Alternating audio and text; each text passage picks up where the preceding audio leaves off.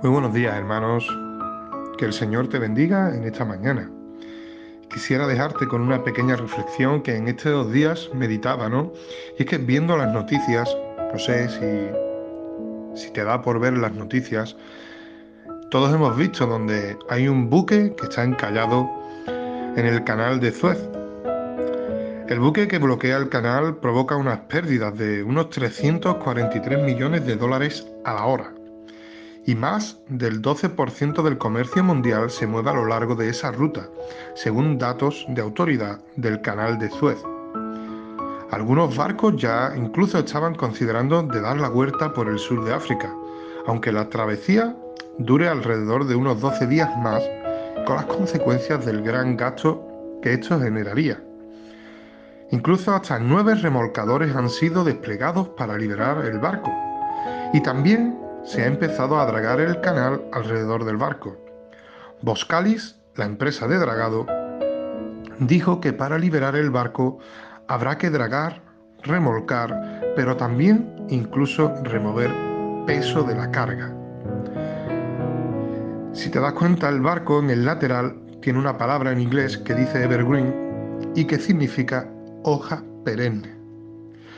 Y hoja perenne es hoja de una planta que no muere ni cae de la planta con la llegada del otoño, sino que se renueva paulatinamente a lo largo del año. Y meditando eh, en estas circunstancias por las cuales el barco está pasando y por las consecuencias que está trayendo, nuestra vida incluso puede pasar como a este barco.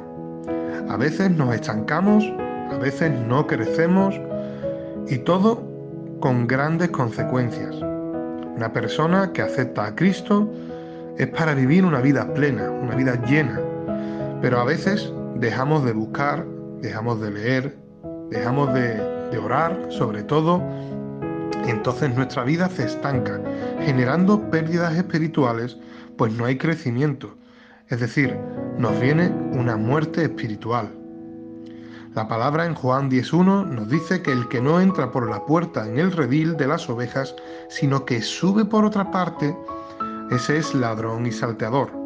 Y es que su palabra nos invita a pasar por la puerta estrecha, pues la ancha dice que nos lleva a la perdición. ¿Y cuántas veces no nos habrán querido ayudar a salir de donde nos metemos nosotros solos? Y sobre todo a desoyer lo que nos dicen muchos hermanos y sobre todo a no entender que en la multitud de consejeros está la sabiduría.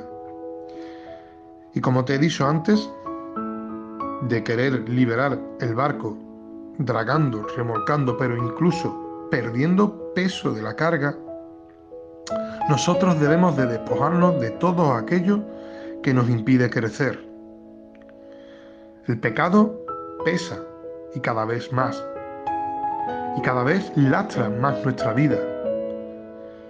Y sin embargo, seguimos, intentamos seguir avanzando, pero el pecado no nos deja.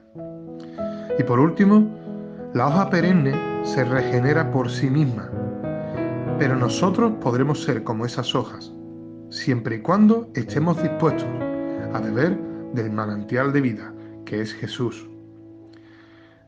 Hermano, te invito en esta mañana a que si quieres seguir creciendo, si quieres seguir madurando, si quieres ser una persona que avance en las cosas de Jesús, busques, ores, leas, medites en su palabra y dejes que Jesús sea quien te lleve por el buen camino.